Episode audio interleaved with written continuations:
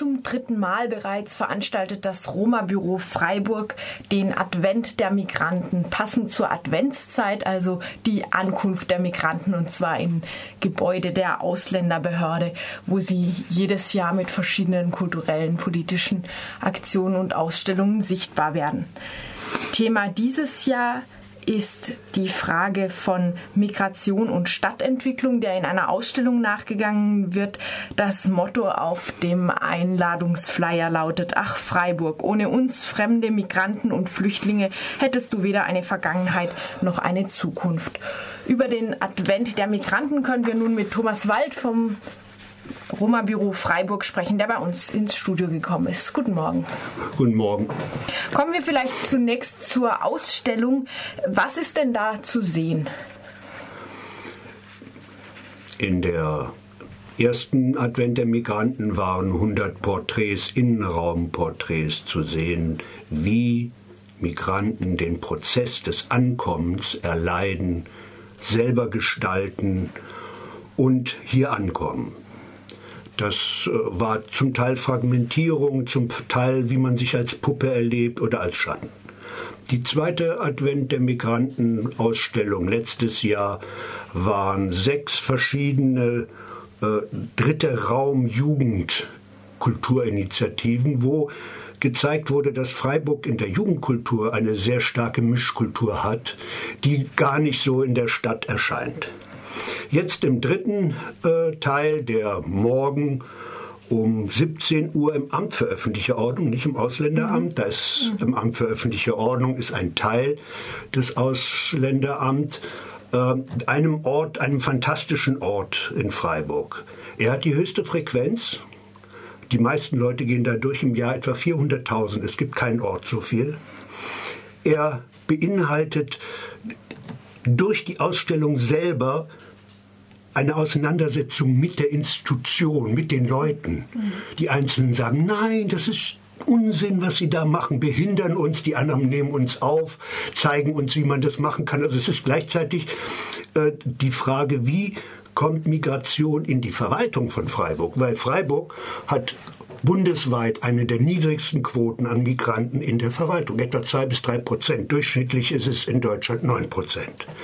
Also es ist noch ein, die Ausstellung selber an so einem Ort zu machen und nicht irgendwo an der Galerie mit Mittelstands-Rotweintrinkenden bedeutet täglich in dem Aufbau in dem Dasein selber die Auseinandersetzung in der Institution zu tun. Mit dem Ausländeramt auch. Ausländeramt für unsere Leute, ist das Ausländeramt der Ort des Schreckens. Und jetzt können Sie ein Fest feiern im Ausländeramt. Sie können sich darin befreien. Das ist auch, warum dieser Ort fantastisch ist. Er ist noch dazu fantastisch. Es gibt in keinem anderen Land der Welt, selber in Japan nicht, ein Amt für öffentliche Ordnung. Es ist eine vollkommen abstruse Sache, weil Öffentlichkeit und Ordnung passt ja überhaupt nicht zusammen. Das hat geschichtlich nie zusammengepasst. Es ist aber sehr deutsch. Vielleicht wird es mal in der Generation meiner Urenkel, falls sie noch in Deutschland dann wohnen wollen, ein Amt der öffentlichen Freiheit. Das wäre zu wünschen, zumal es ja in Freiburg gerade in den letzten Jahren immer wieder zu, zu Auseinandersetzungen mit dem, öffentlich, mit dem Amt für öffentliche Ordnung in den verschiedensten Kontexten gegeben hat. Man denke nur auch an den 1. Mai. Ähm, weiten wir vielleicht die Perspektive ein bisschen aus vom Amt für öffentliche Ordnung auf die gesamte Stadt. Ähm, Entwicklung, okay. Das habe ich nichts gesagt. Genau. genau. ähm, ja. Die Stadt Freiburg hätte keine Vergangenheit ohne ihre Migranten. Sehen wir das Münster an. Wer hat das Münster aufgebaut? Das waren nicht die Bauern des Umkreises und die kleinen Händler von Freiburg, sondern es waren über 300 Jahre die Steinmetze aus ganz Europa, aus Dalmatien, aus Sizilien, aus der Bretagne. Sie haben das Münster, das Wahrzeichen Deutschlands, äh, Freiburgs, aufgebaut.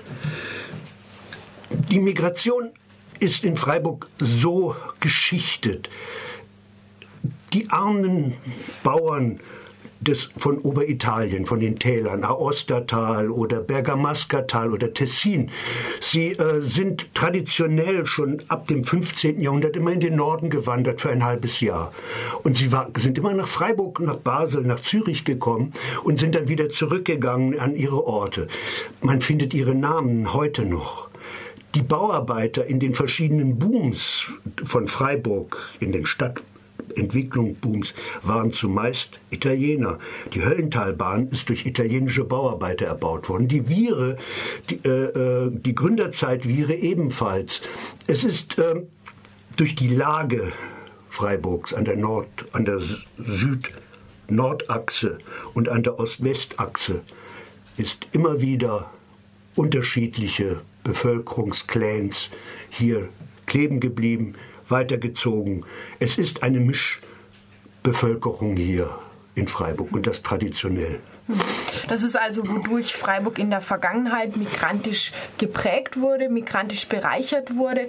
Nun gibt es auch den Blick in die Zukunft. Du hast im Rahmen des dritten Advent der Migranten auch ein Konzept für ein Freiburger Ankunftsquartier entwickelt. Äh, der Hintergrund dafür ist ähm, vermutlich, dass es momentan noch zu wünschen übrig lässt, wie die Stadtentwicklung, die Stadtplanung mit der Tatsache der migrantischen Anwesenheit, mit der Anwesenheit von fremden Flüchtlingen, Migranten umgeht, oder nicht? Freiburg als Studentenstadt, Freiburg als, es wird immer wieder gesagt, Pensionopolis, als Stadt der älteren, bisschen reicheren Leute, des Tourismus, Freiburg als trinationale Einkaufsstadt, ist eine Stadt, die davon lebt, existenziell davon lebt, dass Migration durch die Stadt geht und auch hier ankommt. Jetzt nehmen wir an, es kommt ein spanischer Ingenieur aus Madrid oder ein Arzt aus der Nähe von Athen, jung, nach einem Job suchend in Freiburg an am Hauptbahnhof. Er weiß nicht, wo er hingehen soll. Nehmen wir an, es kommt eine Flüchtlingsfamilie über die Grenze. Er weiß auch nicht, wo es sich in Freiburg orientieren soll. Dieses, diese erste Orientierung, diese erste Ankunft, wo man ein Bett zugewiesen bekommt, die erste Beratung bekommt.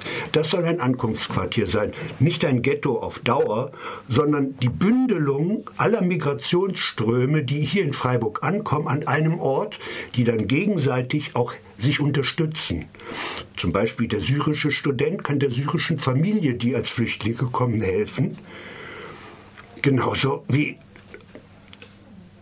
ein Assistenzprofessor, der für ein halbes Jahr hier an der Universität in der Forschung ist, sich darum kümmern kann oder die ähnlichen Probleme hat wie eine Familie, die hier ankommt, weil sie als Arbeitsmigranten hierher kommen.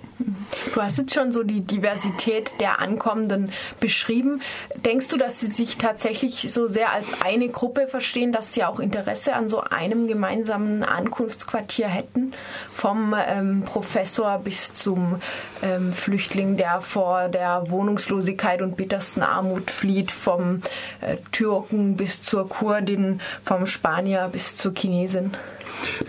Das ist nicht die Frage. Die Frage ist, ob die Stadt das anbietet. Die Stadt, die Kommune bietet keinen Ort an. Also wenn ich ankomme am Hauptbahnhof, es kommen dann welche, die gehen zum Büro der Migration von der Stadt und die wissen auch nicht, wo sie sie weiterwenden können. Die Universität hat hier schon einen Schritt weiter gemacht. Sie hat für alle ausländischen Studenten in Freiburg das Angebot, dass sie auf jeden Fall eine Garantie haben für einen Wohnplatz für sechs oder neun Monate. Da können sie ankommen, da kriegen sie die erste Beratung. Etwa das ähnliches Konzept wäre das, nur dass man die verschiedenen Ströme zusammenbringt. Ja, und dieses ähm, Ankunftsquartier könnte aus verschiedenen Bausteinen bestehen. Die machen das auch noch etwas anschaulicher. Kannst du vielleicht kurz dazu noch etwas sagen, was in diesem Ankunftsquartier so sich vorfinden könnte? Ich würde gern noch einen Satz davor sagen. Wir haben bisher die Situation, dass wir ein Magnetfeld haben, das abstößt, die Migration in Freiburg. Also die Flüchtlinge getrennt von denjenigen, den Studenten, sie sind kaserniert, sie sind alle im Abstoßprozess. Wir sollten ein Magnetfeld machen, was zusammenführt. Das ist der Gedanke dieses Ankunftsquartiers. Die einzelnen Bausteine sollen sich daran richten, erste Beratung, erste Arbeitsstelle nicht äh, parken in der Depression, sondern zum Beispiel ein Stadtteil, Werkstatt, wo die ersten Jobs angeboten werden, die kleine Handwerkssachen aufräumen, reparieren, den Verkauf von der Heid dort reinsetzen als Sozialkaufhaus, ähm, ein Community Art Center, wo die Bühne ist für die verschiedenen Kulturen, die dort sich auftreten können und sich mischen können. Wir sind immer noch in der Situation, dass Vermischung verhindert wird und nicht der Reichtum dieser kleinen Erde mit ihren unterschiedlichen Kulturen und Farben, die sie haben, in der Vielfalt zu einer Entfaltung kommt. Wir reden immer noch davon, dass wir uns abstoßen und nicht, dass wir uns vermischen und zu einer neuen Blüte kommen. Mhm.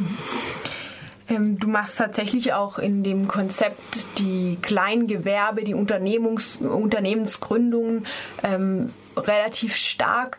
Ähm, muss man da nicht genau. aufpassen, genau. dass nicht so ein Gefühl vermittelt wird, jeder könnte sein eigenes Schicksal aufbauen und ähm, Das kann jeder. Ich bin, ich, ich bin selbst, mein Vater ist, ist Rom und ich arbeite jetzt seit vielen Jahren unter, unter Rom. Und die Handlungsmächtigkeit der einzelnen Familien und einzelnen Personen ist enorm hoch. Und diese Handlungsmächtigkeit in eine Selbstständigkeit zu übersetzen, ist eine viel größere Chance, als dass von den 102 durch die enge Pforte der formalen Bildung hier kommen.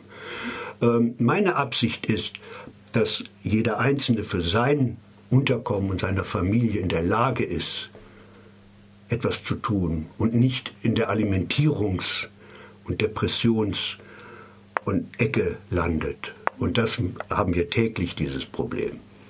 Das Ankunftsquartier ist ja nun nicht eine reine, äh, am besten unfinanzierbare, unrealisierbare Utopie, sondern ähm, welche realen Inspirationen gibt es denn dafür? Welche Vorbilder? Also in ganz Deutschland ist bis jetzt äh, das Problem der Asylheime, der Asylheimlager. Es sind die letzten Lager des 20. Jahrhunderts nach den Konzentrationslagern, nach den Arbeitslagern. Ich war selber in einem Flüchtlingslager, als ich nach Deutschland gekommen bin.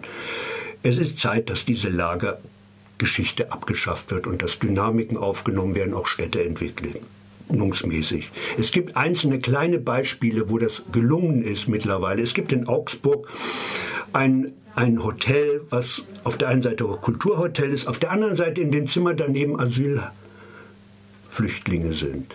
Und da eine Befruchtung gegenseitig stattfindet und eine Offenheit. Es ist ein Modell, was super ist.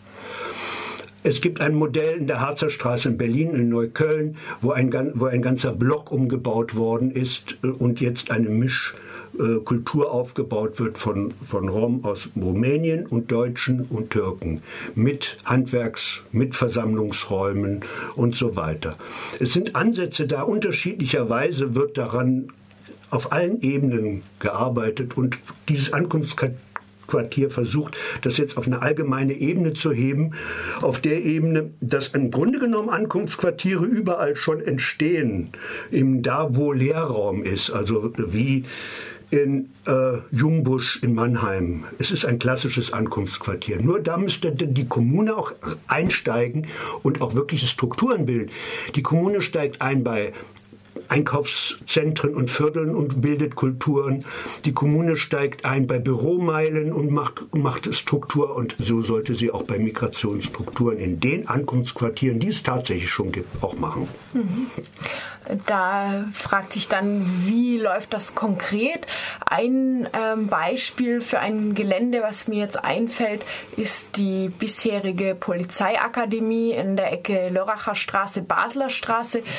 Äh, die Polizei wird im Rahmen ihrer Strukturreform im Jahr 2016 die Polizeiakademie verlassen. Dann wird es zwar noch wahrscheinlich eine Zwischennutzung geben, aber das Netzwerkrecht auf Stadt hat schon angekündigt, aus diesem großen Gelände mit mehreren schon bestehenden Gebäuden und noch viel Freifläche ein selbstverwaltetes Projekt machen zu wollen. Könntest du dir vorstellen, dass sich das Konzept des Ankunftsquartiers in so ein Projekt auf der Polizeiakademie integrieren ließe?